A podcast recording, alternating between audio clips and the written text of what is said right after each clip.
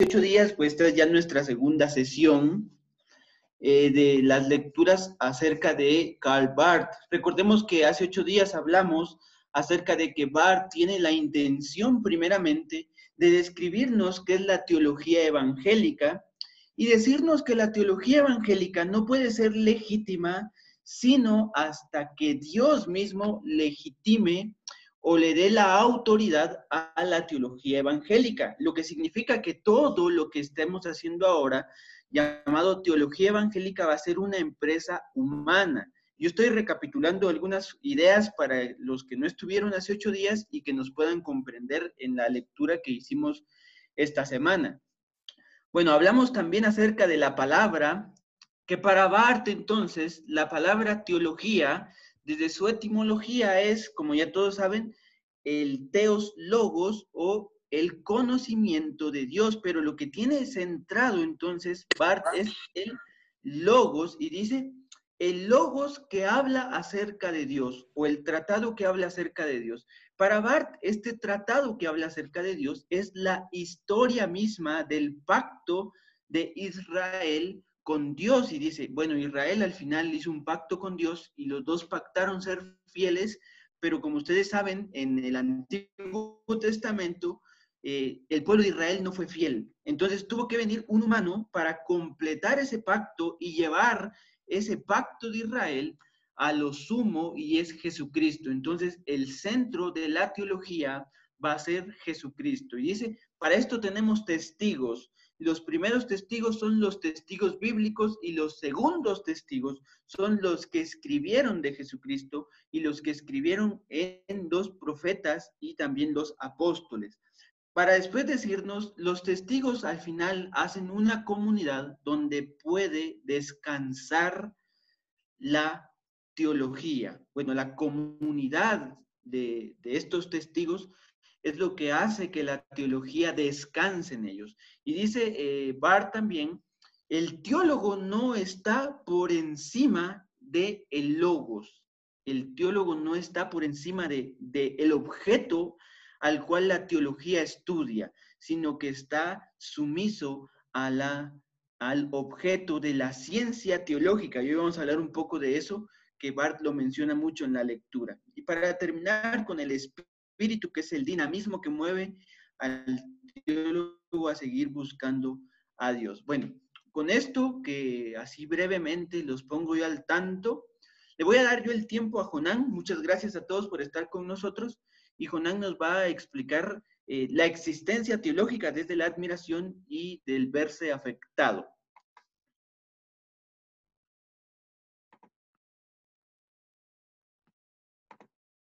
Muy bien, ah, luego de esa introducción, eh, vamos o voy a exponerles dos temas, ¿verdad?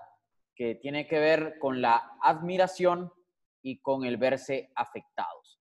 Al parecer, Bart tiene la intención de hacernos entender cómo la dinámica de la admiración, el, el tema del asombro, tiene un lugar importante en este en esta acción de teologizar eh, en la vida de todos aquellos que, nos dedicamos a esto, ¿verdad?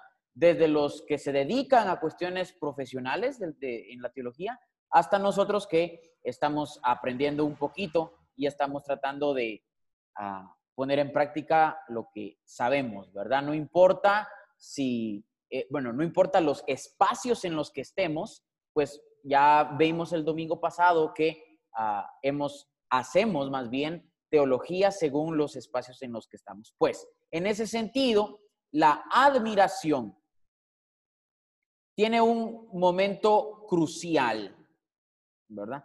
En ese sentido, por ejemplo, eh, la página 80 y, 83 ah, del libro dice algo que, me, que es lo que me parece bueno para, para la introducción del tema de esta noche. Dice, la teología evangélica es siempre una historia.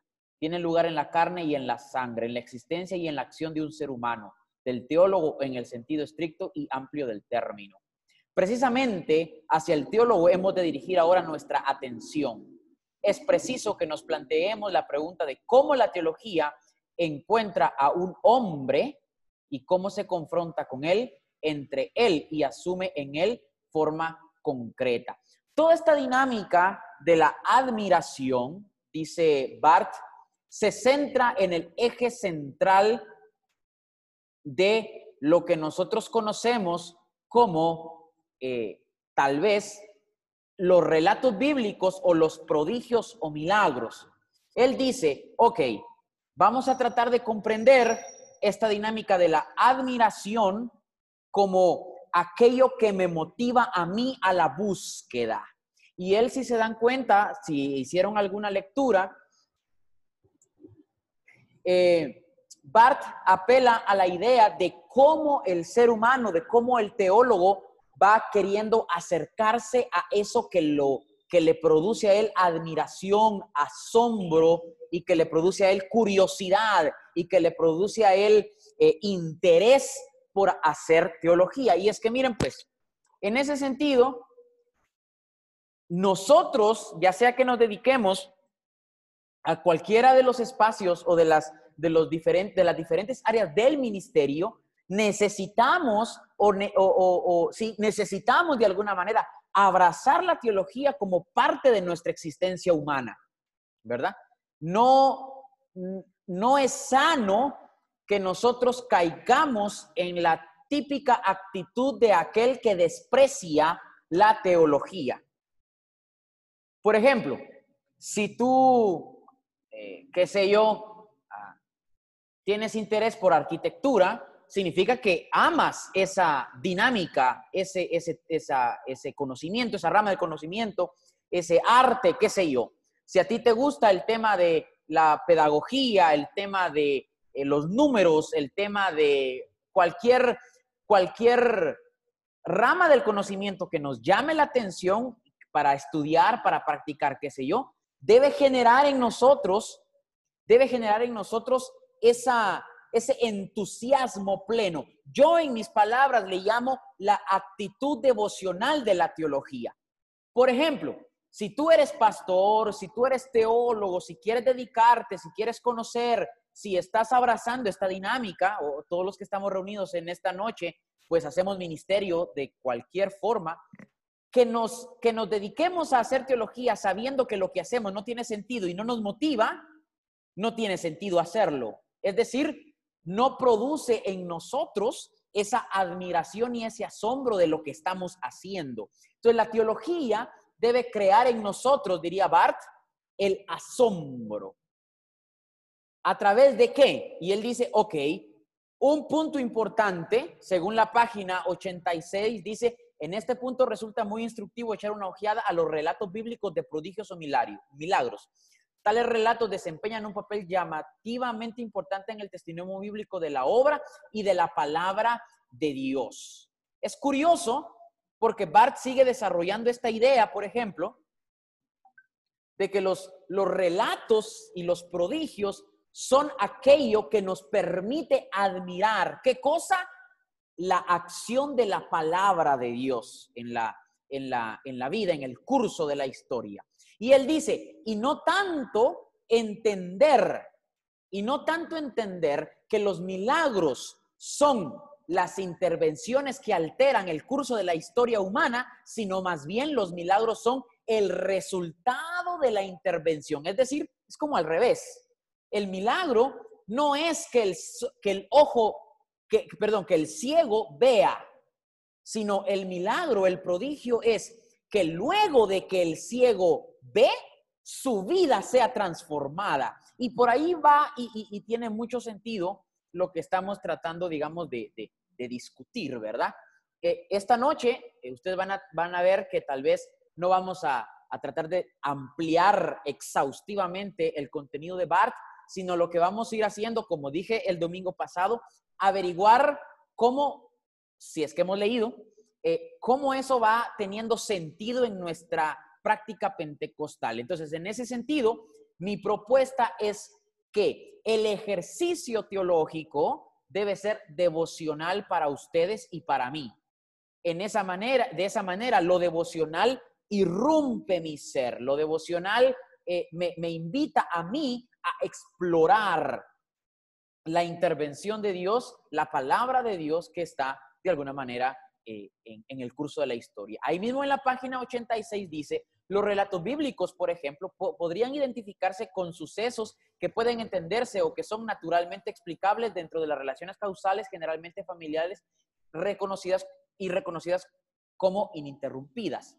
O podría hacerse caso omiso de ellos como si no hubieran sucedido, simplemente porque están descritos como tales acontecimientos incomparables.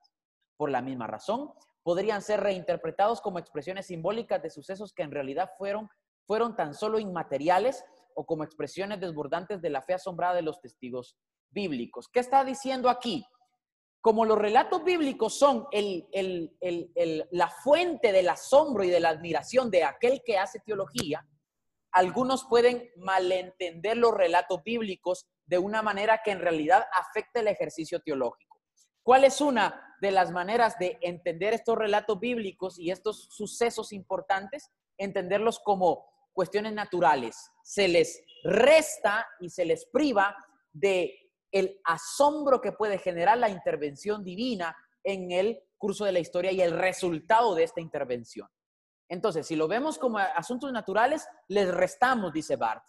Segundo, ah, podría hacerse caso omiso de estos milagros como acontecimientos incomparables, es decir, ignorar la carga de valor y la carga de sentido, de admiración y de asombro que produjo estos eventos en los testigos de primera mano, recordando los, los, los criterios que usamos el domingo pasado, ¿verdad?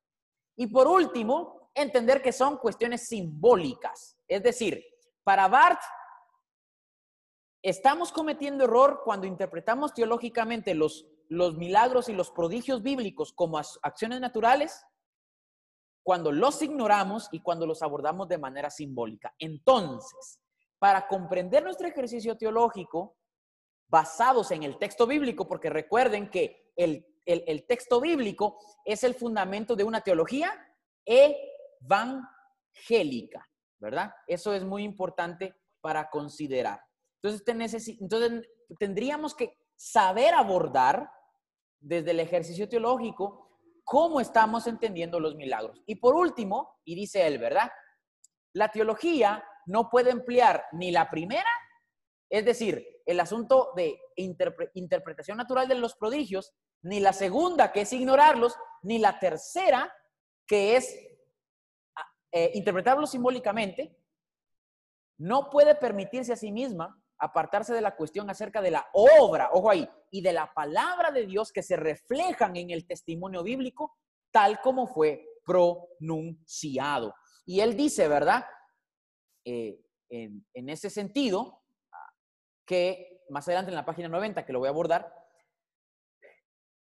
que nosotros en, la en el ejercicio teológico de manera devocional, que es algo que, que, como les dije al principio, es una propuesta mía, entender que hacer teología es una necesidad humana nuestra, sobre todo porque estamos en el ministerio, y que esa admiración produce en nosotros el, la, la acción constante de hacer teología, de admirar lo que hacemos, y en este caso, pues, admirar el testimonio bíblico de Dios y su palabra encarnados en Jesús, el Cristo. Entonces, tenemos que comprender a cabalidad cómo vamos a abordar los testimonios bíblicos y los prodigios y los milagros y las señales, puesto que son el fundamento de nuestra proclamación, le voy a llamar yo, teológica. Dice la página 90 en el segundo párrafo. Según el testimonio bíblico, Jesús en aquellos hechos actuaba en medio de los demás hombres como el Señor, el siervo y el avalista, el que da el aval de todos y de cada uno. En estas acciones, Él se proclamaba a sí mismo y revelaba la justicia y el juicio de Dios. En ellos Jesús manifestaba su gloria. El mismo es el nuevo acontecimiento, la gran luz eh, de esperanza que ya ha llegado y que vendrá de nuevo después de haber ah, resplandecido provisionalmente en esas pequeñas luces. El nuevo acontecimiento es la reconciliación del mundo con Dios, la cual fue anunciada en el Antiguo Testamento y fue cumplido en el Nuevo por Jesucristo. Entonces,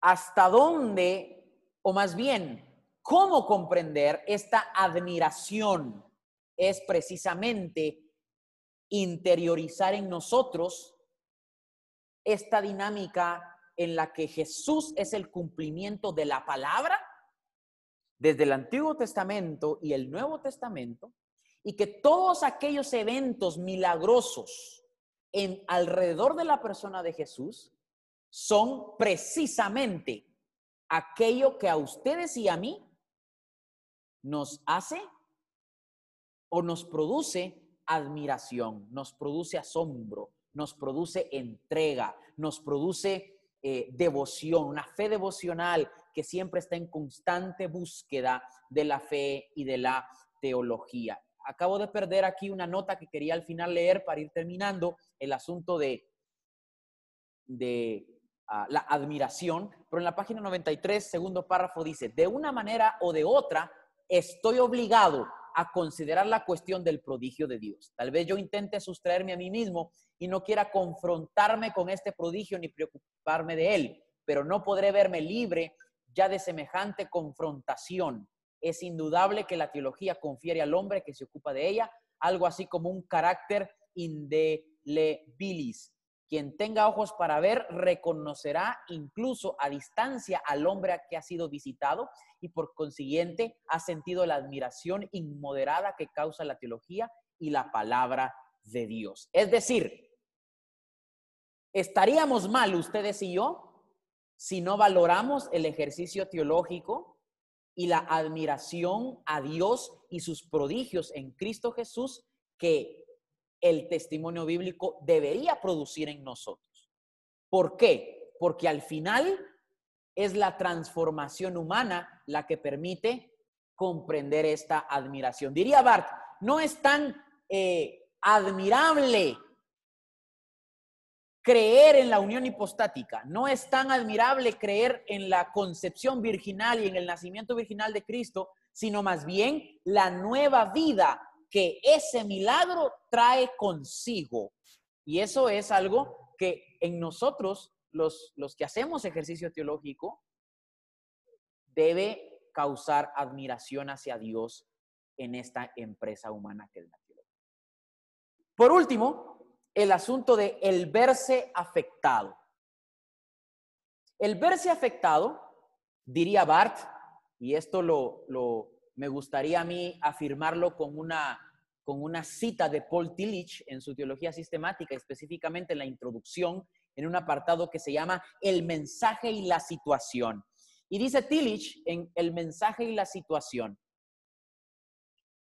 la teología de hacerse considerando la situación o el contexto en el que el teólogo está haciendo teología. Y recuerdo, eh, bueno, no estoy seguro si lo dije en la sesión del domingo pasado o lo dije en otra sesión de Zoom en la que estuve, que la mejor teología, que la mejor teología es aquella que está pensada para satisfacer y ayudar en las necesidades del pueblo que precisamente la hace.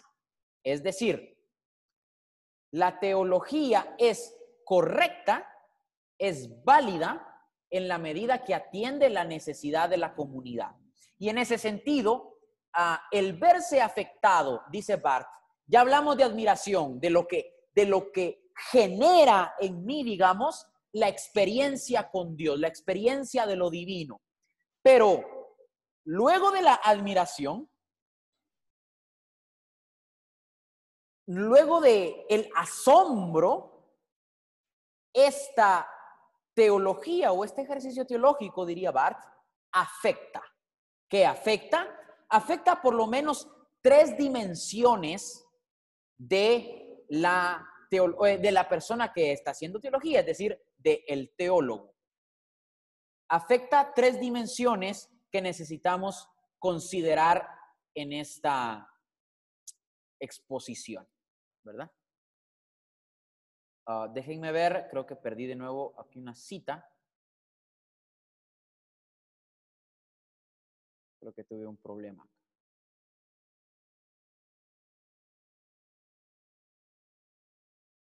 Ok.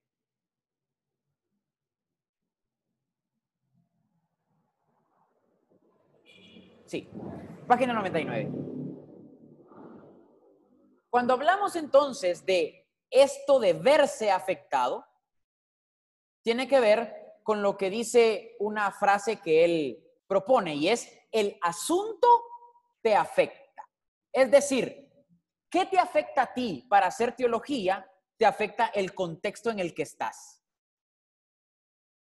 Afecta los elementos circundantes que están entre nosotros. Afecta las condiciones inmediatas en las que ustedes y yo servimos, por ejemplo.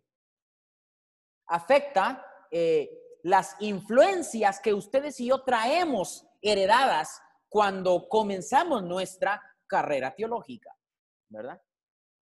Es decir, lo primero, la existencia teológica, al igual que la existencia de cualquier ser humano, es existencia en el león actual del cosmos, dice Barth.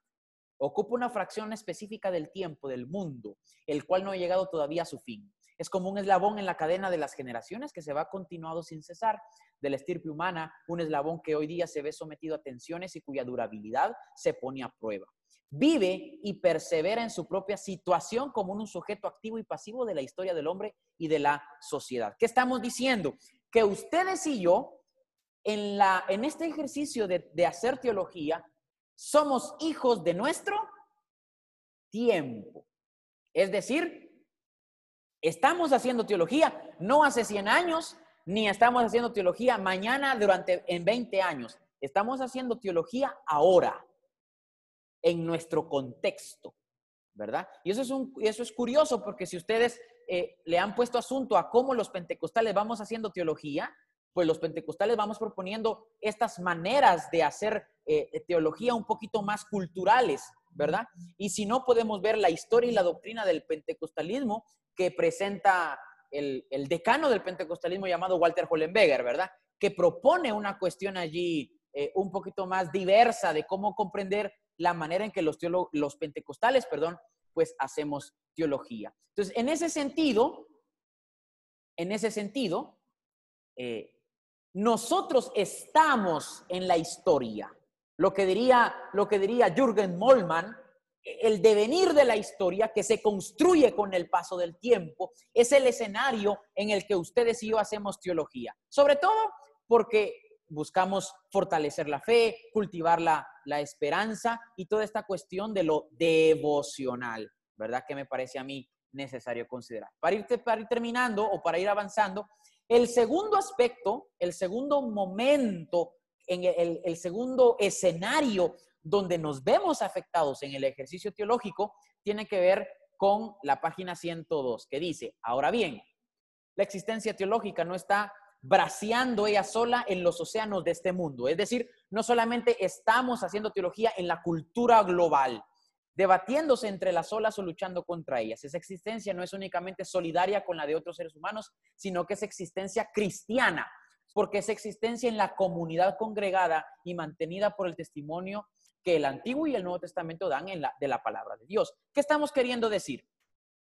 Estamos queriendo decir que no solamente estamos moviéndonos en este mundo, que es el contexto, sino también estamos moviéndonos en una comunidad que está dentro del mundo, que le vamos a llamar pues la comunidad cristiana, la comunidad de fe, la iglesia en, todo caso, si queremos, pero también nos debemos y nos afecta en esta dinámica de la fe cristiana, de la comunidad cristiana. Y dice Bar de nuevo, nadie puede ser teólogo sin participar totalmente en algún punto en los aspectos problemáticos de la comunidad de los cristianos.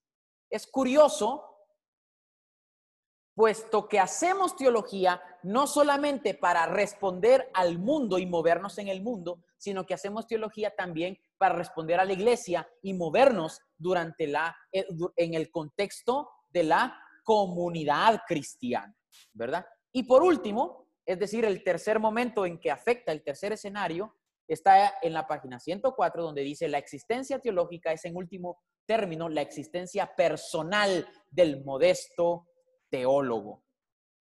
Entonces, ¿qué afecta? Eh, eh, sí, el verse afectado. La teología que ustedes y yo hacemos se ve afectada por el contexto, es decir, el mundo como escenario teológico. Número dos, la comunidad cristiana como la, el espacio al que pertenecemos en fe y que también afecta y se ve afectado por la teología. Y por último, el tema de lo personal. La teología afecta al modesto teólogo, es decir, aquellos que tenemos conciencia de cómo lo que estamos discutiendo teológicamente apela a nosotros, nos exige conciencia, nos exige eh, humildad. ¿Por qué? Porque lo que hacemos en teología, pues en realidad afecta en estos aspectos. Diría Alberto Roldán, un teólogo eh, eh, argentino, que la teología también sirve a la teología. Es decir, la teología se critica a sí misma para comprender cómo está funcionando. Entonces, más o menos estamos por allí con el tema de el asombro, la admiración, que tiene que ver con reconocer lo que estamos haciendo y que el fundamento es el, los, el prodigio de Dios y el tema de la, el efecto, el verse afectados que tiene que ver con cómo la teología está en juego con el mundo, con la comunidad cristiana y pues con nosotros mismos. Gracias. Bueno, para seguir en, las explicaciones de, este tiempo que estamos leyendo y del capítulo 2, eh, Bart va a decirnos, luego de la admiración, eh, viene también eh, las cuestiones acerca de el compromiso. Y a mí me parece interesante porque dice el, el teólogo se ve primero admirando al, al objeto de la ciencia teológica y luego éste se ve afectado por el, objeto eh, desde el, el quehacer teológico para luego caer al compromiso. Y el compromiso, dice Barth, es eh, la dedicación absoluta del hombre a la palabra de Dios. Y entonces este hombre cuando se dedica a la palabra del Señor, de alguna manera concibe su existencia como teólogo. Eh, una cuestión un tanto ontológica para los que no eh, tenemos claro el concepto de ontología, es el estudio del ser. Y entonces Bart dice, el hombre se ve comprometido, el teólogo se ve comprometido a poder estudiar al objeto de la teología. En este caso, el objeto de la teología es el logos o el objeto de la ciencia teológica. Y a mí me parece curioso que Bart diga que la teología es una ciencia, porque alguien dirá, no, pero si la teología es interpretación, ¿por qué no es arte, por ejemplo? Y es que para Bart la teología es una ciencia porque tiene un objeto y no puede ser arte porque no tiene un resultado aún, sino va a tener un resultado legítimo hasta que Dios legitime la teología evangélica, pero por lo tanto la teología la considera Barth como la ciencia o el estudio del objeto. Y en, este, en, este, em, en esta dinámica que nos presenta Barth, Barth va a decir, bueno, el compromiso del, teólogo no tiene que ser un compromiso obligado, de hecho, tiene satisfacción a la hora de encontrar en la palabra y de los diversos relatos que tiene la palabra a un ser que lo hace existir como teólogo y le da libertad. Y esto me parece a mí curioso porque la libertad dentro de los términos filosóficos de Barth es la lo que le permite al teólogo tener relación con el objeto al cual está estudiando, en este caso el logos. Y para esto dice, eh, el compromiso del, teólogo tiene que ser un compromiso intelectual y de fe. Y bueno, Jonán sabe mucho de esto porque él es al final eh, maestro de griego y, sabe que el, concepto de fe viene de la palabra pistis, o pisteuos, que de ahí también sacan la palabra epistemología, que tiene que ver con conocer.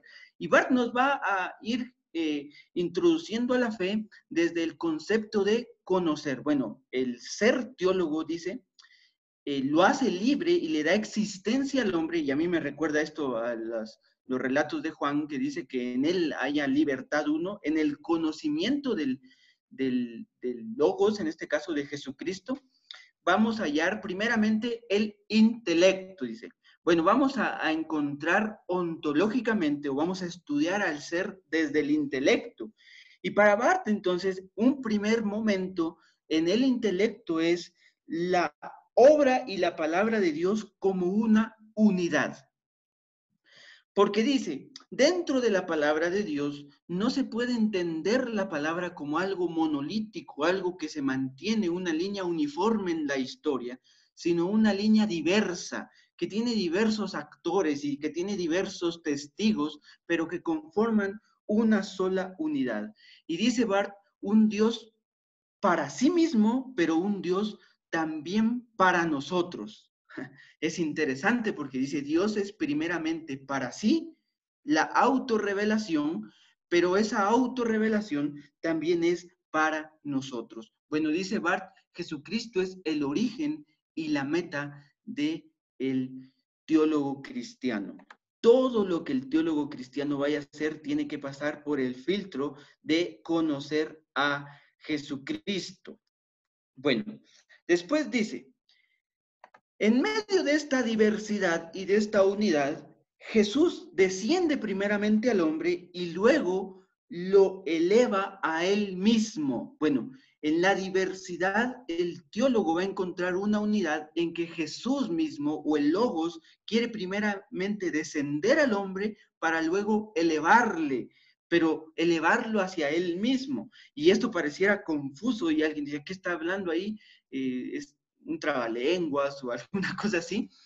Pero no, es que en realidad el Bart nos está diciendo que el quehacer teológico primeramente tiene que girar en el centro de Jesús y nada fuera de Jesús puede darle más fuerza a el ser. Y en este caso, eh, lo que Bart estaba explicando en, el, en, en los capítulos anteriores o en los tomos anteriores al decir que somos hijos de nuestro tiempo, como lo dijo Jonán, pero que la cultura no tiene que ser el centro del teólogo, sino el centro va a seguir siendo el mismo Jesucristo revelado en una eh, historia dinámica.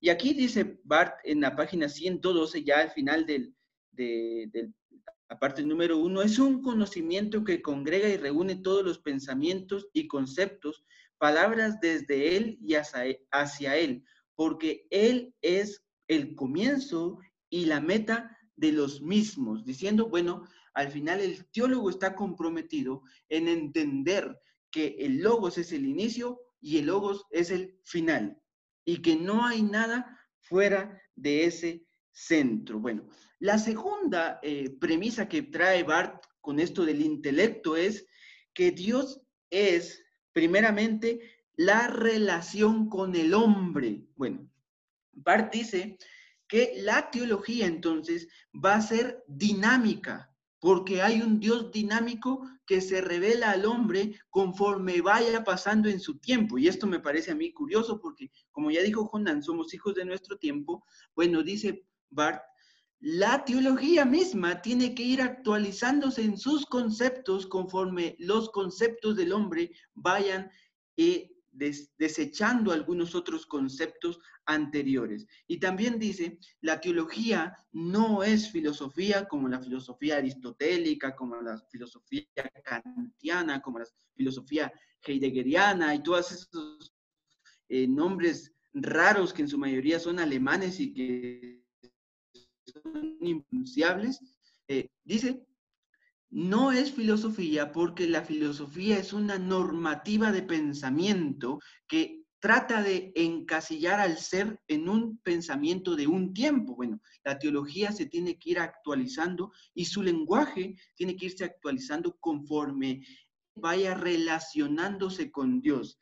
Y esto, el hombre vaya relacionándose con Dios y el teólogo vaya relacionándose con Dios. Y esto me parece a mí eh, curioso al decirnos que el lenguaje no limita entonces a Dios y que Dios no tiene que estar limitado por lo que nosotros vayamos a pensar que Él es, porque nuestro lenguaje es limitado. O sea que Dios al final trasciende tiempos y trasciende por medio del Espíritu y la relación del hombre con Dios es dinámica porque Dios mismo es dinámico y se acerca de distintas formas al teólogo, pero tiene que irle conociendo. Bueno, la palabra clave aquí o la, la, tesis es el intelecto que se ve afectado por el compromiso. Bueno, dice Bart en la página 115, esta prioridad del objeto sobre la apreciación teológica es el segundo criterio importante de un genuino conocimiento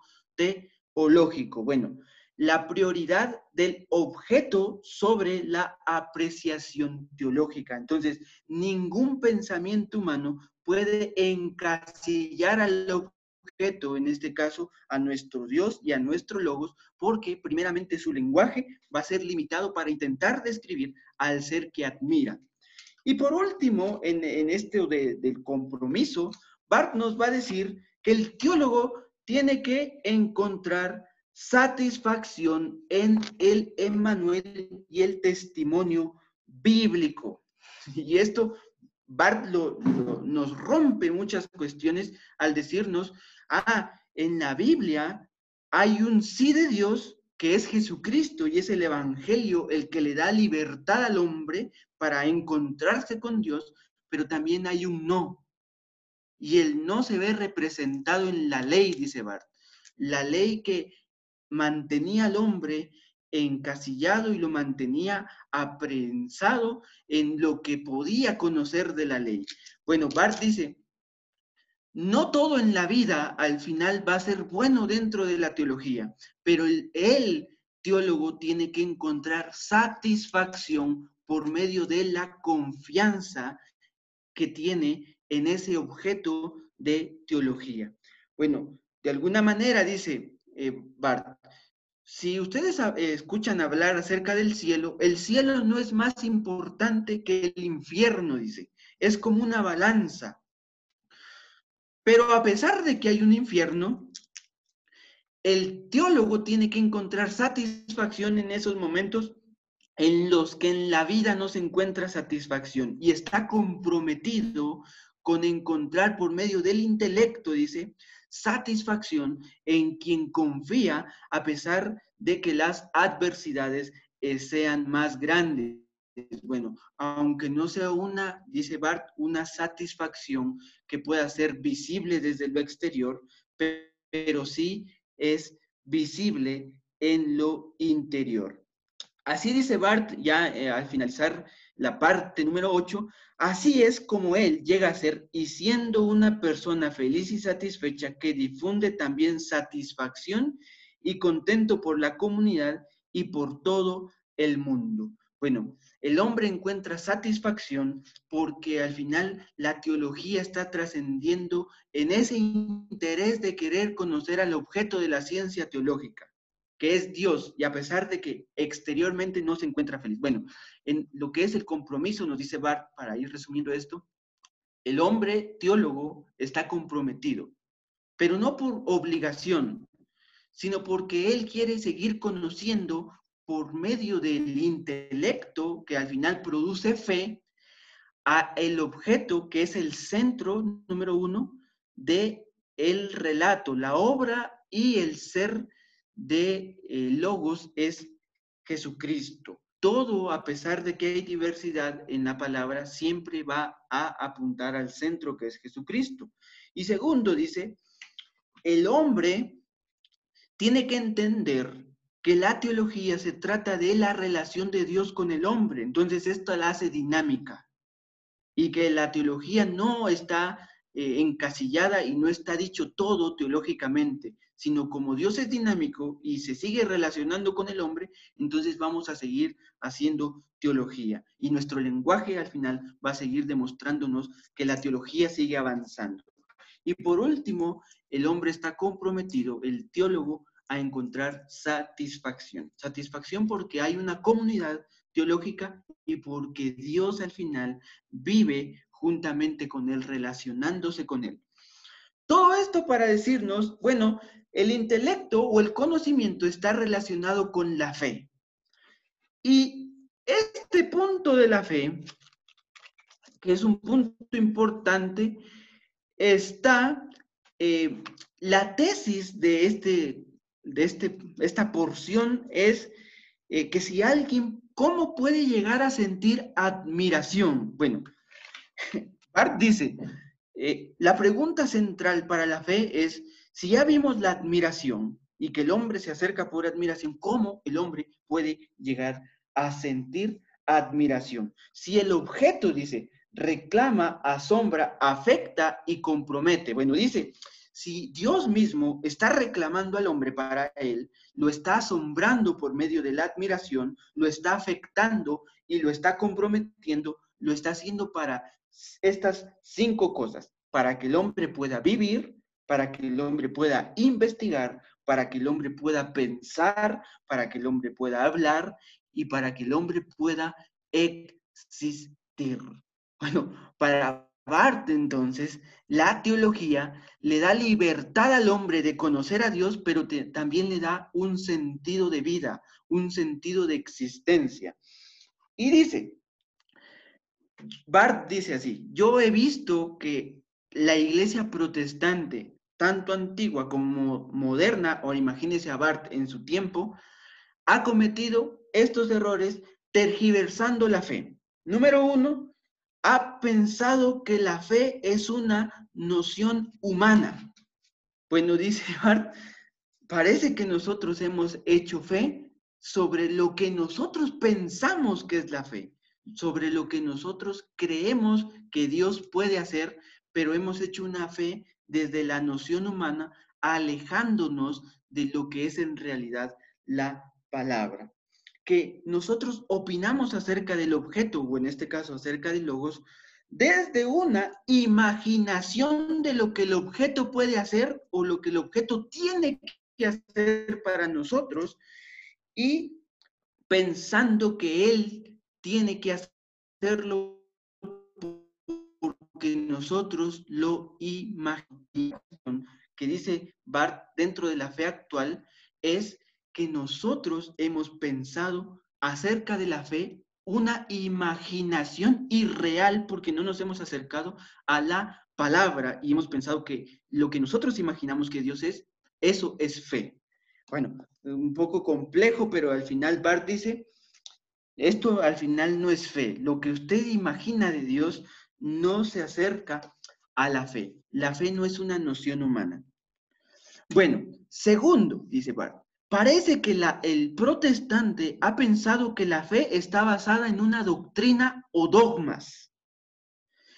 Y pensamos que nosotros, porque hacemos confesiones de fe, pensamos que eso es la fe. Y como yo le decía, del griego, la fe viene del verbo pisteuo, que significa conocer.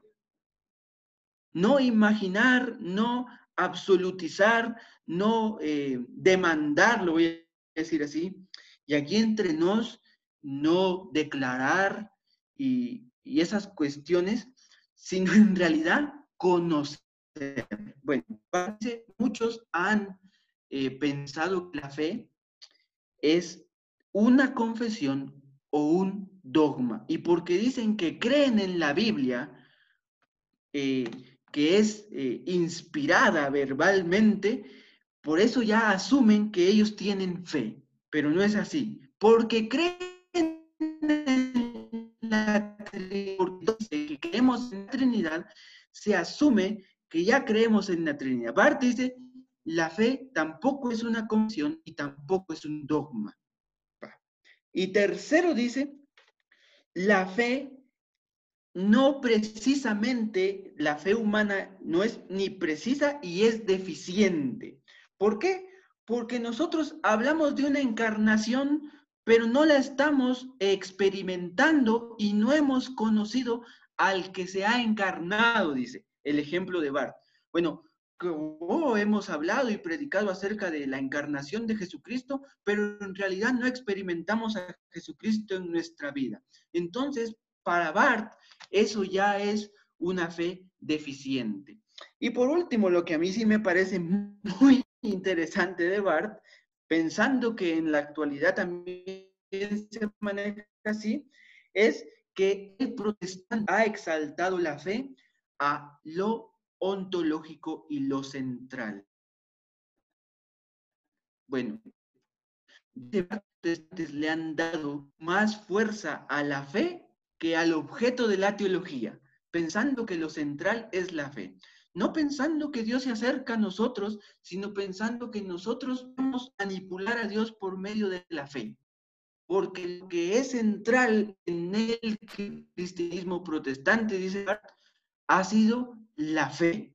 Nosotros hemos exaltado la fe a una pisteología, dice Bart, o a un conocimiento de la fe central. Hemos, si hemos abandonado la cristología para darle paso a una, desde el, desde el español, a una feología, lo diré así. La fe como el estudio central. Ahora yo lo puedo hacer todo por medio de la fe. Esto me recuerda un poco a nuestro, de alguna manera, eh, todo lo puede hacer, han visto que el cristiano lo puede hacer todo porque tiene fe. Bueno, Bart dice, le hemos dado mayor énfasis a la fe y hemos abandonado un poco lo que en realidad tendría que tener sentido para nosotros, que es el logos. Y dice, al final tenemos que depositar nuestra confianza en Dios, porque sin Él no existiera la fe, porque la fe al final es el conocimiento del objeto. Bueno, usted tiene fe a medida que se está acercando y que conoce más al objeto, porque la fe no solo eh, denota conocimiento, sino también denota confianza en. Bueno, entonces no le des más fuerza o más centralidad a la fe, sino déle centralidad a la persona o al objeto, en este caso, como lo, dice Bart, que usted quiere conocer. Para terminar, dándonos eh, otras cuatro premisas diciendo, una persona que cree puede llegar a ser. Bueno, no se necesita tener mucha fe, dice Bart, sino solamente creer porque cuando uno se acerca a creer al objeto, el objeto le da sentido a su existencia. Dice también Bart, la fe no es una historia eh, contada, sino es una historia nueva de cada mañana. Cada mañana entonces el hombre tiene que seguir acercándose a Dios, acercándose a conocer a Logos en medio de la historia. Y dice, eh, el tercer punto, la fe es un criterio de autenticidad y solidez.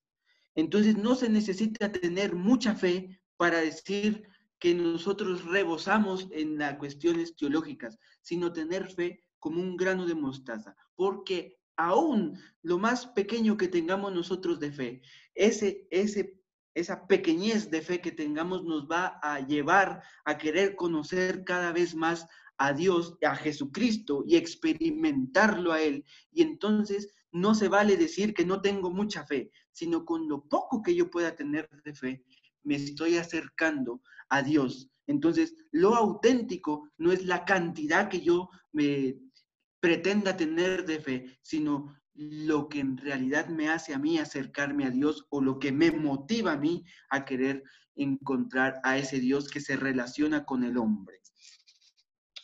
Para decir al final, bueno, no hay excusa, porque si hay alguien que dice no tener fe, es porque en realidad no quiere conocer a Cristo. El que dice no tener fe es porque en realidad ni siquiera tiene la intención de ser teólogo. Y se está descalificando a sí mismo. Bueno, con esto concluyo. Eh, si les dejo el tiempo para las preguntas, para los comentarios eh, y para lo que usted también haya percibido de la lectura. Ok, entonces, para avanzar en un tiempo de diálogo con aquellos que quieran intervenir, Recuerden, hoy dialogamos o tratamos de explorar. Como dije al principio de la semana pasada, Shenry y yo no pretendemos ser una autoridad que interprete a Bart, sino estamos explorando el pensamiento de Bart para averiguar cómo, cómo puede ser aplicado y puede ser eh, eh, eh, interiorizado por nosotros, ¿verdad? Desde una tradición un poquito más pentecostal también. Este, entonces hoy hablamos acerca de la admiración y del el ejercicio teológico, digamos, hablamos también de la, del verse afectados, de lo, lo que afecta, ¿verdad? El entorno y, la persona. Hablamos acerca del compromiso y hablamos acerca de la fe. Así que si alguien quiere hacer alguna pregunta o comentario, lo podemos escuchar y dialogar entre todos. Gracias.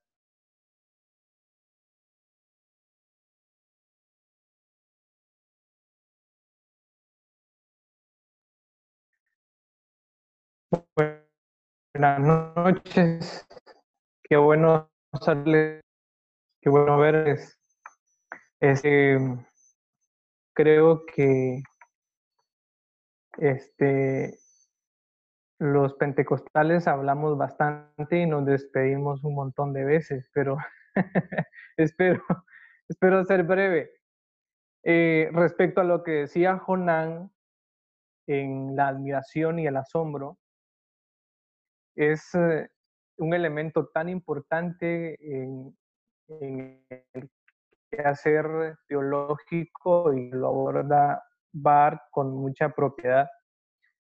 Y dice que es indispensable, ¿no? Jonán lo, lo decía, pero quisiera resaltar en mi comentario el hecho de que llama este, en, en una parte de su escrito una admiración asombrada, a la vez que es receptiva y ansiosa de aprender porque una cosa es admirar y quedarnos asombrados, así atónitos, con la boca abierta por un hecho portentoso que Dios haga, ¿verdad? Este, admirar lo que Él hace, un milagro, su creación, el milagro de, de la salvación, etc.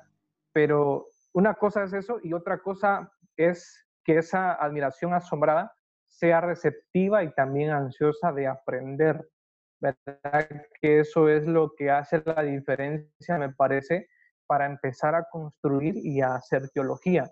Entonces, mientras más asombrado esté el teólogo, más va a querer acercarse a Dios y entre más se acerque a Dios, va a terminar más asombrado. Entonces será como, como un círculo vicioso donde va a estar siempre involucrado y, e inagotable. De hecho, como decía Jonán, si lo queremos aplicar a la vida, este, creo que hay un texto en Romanos, en Romanos 11:33, donde dice que cuán insondables son sus juicios y oh, profundidad de las riquezas, dice Pablo, de la ciencia y de la sabiduría de Dios, cuán insondables son sus juicios, sus caminos. Es un texto muy bonito porque eso del asombro que nunca se acaba eh, tiene que ver con el objeto de la teología ¿verdad? Que nunca vamos a, agotar. Y por eso se dice que la teología es un intento, ¿no? De, de, conocer a Dios. Entonces, es un elemento que quería resaltar. Y lo otro en relación al, al abordaje que hizo Jonán es respecto al, al, papel de los relatos relacionado a los milagros. ¿Verdad? Que lo menciona como una señal de alarma, ¿verdad? Es, es algo bien curioso como como él lo menciona, y este, me gusta mucho la forma en que lo, en que lo, en que más que todo cuál es el elemento más importante de un milagro, lo que estoy haciendo al respecto, porque tiene que ver con el auxilio, con la liberación y con la esperanza que se le da a las personas que están como oprimidas quienes recibimos un milagro. De hecho, el milagro del perdón y de la salvación, ¿verdad? Es, es, uno de los más grandes también. Se nos libera del pecado, etcétera. Entonces se nos devuelve la esperanza y una vida diferente. Entonces, quería resaltar eso. Y eh, el hecho de ser, él hace una pregunta, ¿quién soy yo para ser teólogo? Y el hecho de, convertirnos en teólogos, que, creo yo la mayoría, la mayoría de los que estamos acá somos teólogos o estamos intentando ser teólogos, pero Bart dice, ¿quién soy yo para ser teólogo? Y cuando yo pienso eso y, y, considero que soy alguien que fui alcanzado por gracia y que fue favorecido por esa gracia, entonces eso mismo me causa admiración y sé que este, sin la gracia de Dios, es imposible que pudiéramos llegar a ser teólogos. Es interesante esa parte. Eh, para terminar eh, mi comentario respecto a lo que decía Henry, eh, me interesa mucho, me llama la atención que la teología este, tiene que ver con o se construye en un ambiente relacional. Es decir, el, el sujeto que hace teología está en relación constante con Dios, pero está en relación constante también con su contexto y con su cultura. Y, en ese sentido, este, a mí me parece muy interesante esta parte porque si bien es cierto, aunque Jesús es el centro de la teología en cualquier era de la historia, pero siempre el momento, siempre el contexto y la cultura va a estar informando la teología, ¿verdad? Porque se crea nuevo lenguaje, se va creando este, una nueva manera de entender el tiempo, los términos, etcétera. Entonces creo yo que eh, es un mundo muy bonito, muy bonito. Entonces, respecto a la fe, al conocer, lo que decía Henry, también es algo interesante. Em, el conocimiento, que la fe es conocimiento, ¿verdad? Para luego creer.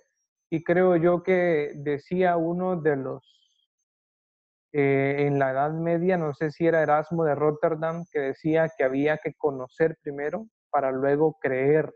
Entonces, el máximo esfuerzo o el máximo propósito, creo yo, de, la, de, cada cristiano sería empeñarse por conocer a Dios, y cuando más conozcamos a Dios, creo que se va a hacer más fácil creer en Él y tener fe, ¿verdad? Entonces, solamente compañeros, gracias, ya no sigo porque hablo mucho. Tenemos dos preguntas. Dice, ¿fue un teólogo Moisés? ¿Hizo Jesús teología?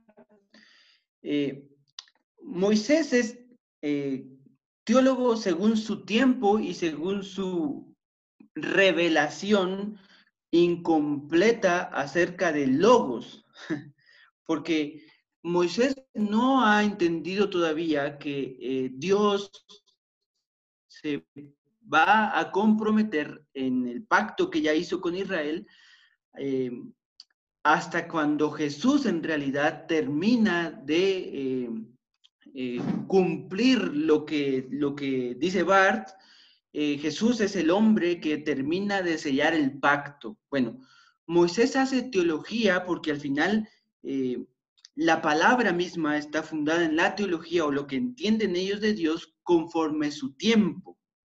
Bueno, Jesús es un teólogo o hizo Jesús teología. Jesús en realidad es el centro de la teología. O sea, nosotros, eh, Jesús no está interpretando a Dios.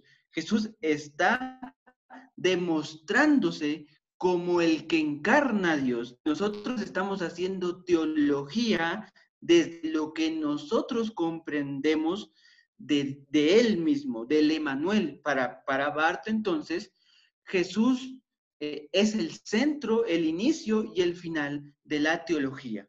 Todo gira alrededor de Jesucristo y el hombre llega a cumplir el pacto con Dios hasta que Jesucristo lleva al hombre a decir, bueno, si el pueblo de Israel fue imperfecto, yo soy un hombre que va a cumplir la historia de Israel para que después todos puedan vivir por gracia. Entonces, Jesús es el centro de la teología.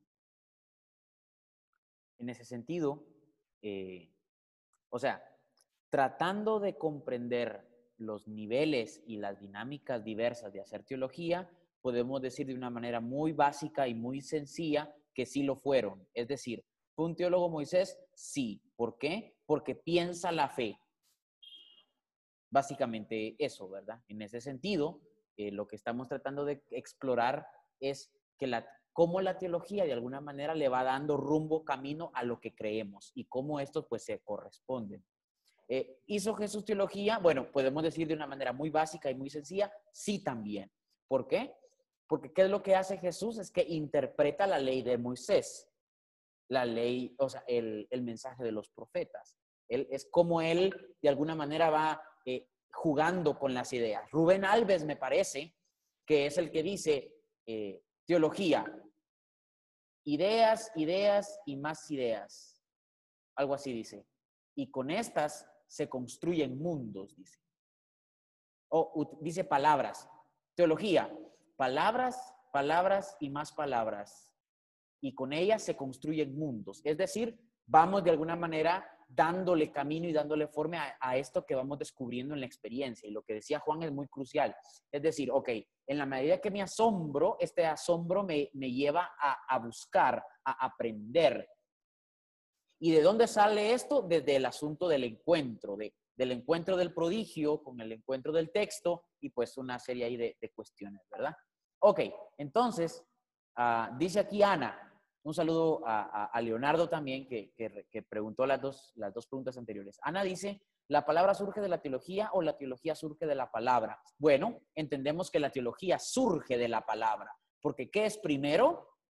Es la palabra, ¿verdad? Es Dios allí, obrando, manifestándose, que por, porque la palabra no es humana, la palabra es divina. ¿Y qué es la teología? Pues humana. Entonces, lo que hace la teología es que utiliza la palabra como la fuente para reflexionar, ¿verdad? Y para encontrarle la pertinencia. ¿Alguien más que quiera hacer alguna pregunta o alguna, alguna intervención? Y si no, pues los queremos animar a que nos conectemos el siguiente domingo a las ocho y media y vamos a hablar el siguiente domingo de la tercera parte del libro. ¿Cuál es la tercera parte del libro? El riesgo de la teología, ¿verdad? Eh, vamos a tal vez cambiar un poquito la dinámica para el próximo domingo y vamos a, eh, siempre Shenry y yo vamos a exponer los dos, temas dos temas y al final de los dos temas abrimos una ronda de preguntas para que la exposición pues tal vez no tome mucho tiempo y se vuelva cansado y llevar un ritmo de, exposición como el que lo hemos hecho, como, como hasta ahora lo hemos hecho. Así que ah, esperamos que se hayan sentido cómodos en esta reflexión. Eh, queremos invitarlos a que lean y que el próximo domingo pues dialoguemos más, ¿verdad? Con, con ustedes. Eh, creo que, eh, digamos, la dinámica es precisamente leer y discutirlo entre todos. Solamente que vamos a estar exponiendo como siempre algunos los, los temas, ¿verdad? Así que un gusto con todos. una vez más, gracias por haberse reunido. Nos encontraremos la siguiente semana. Así que muy buenas noches y que el Señor nos acompañe.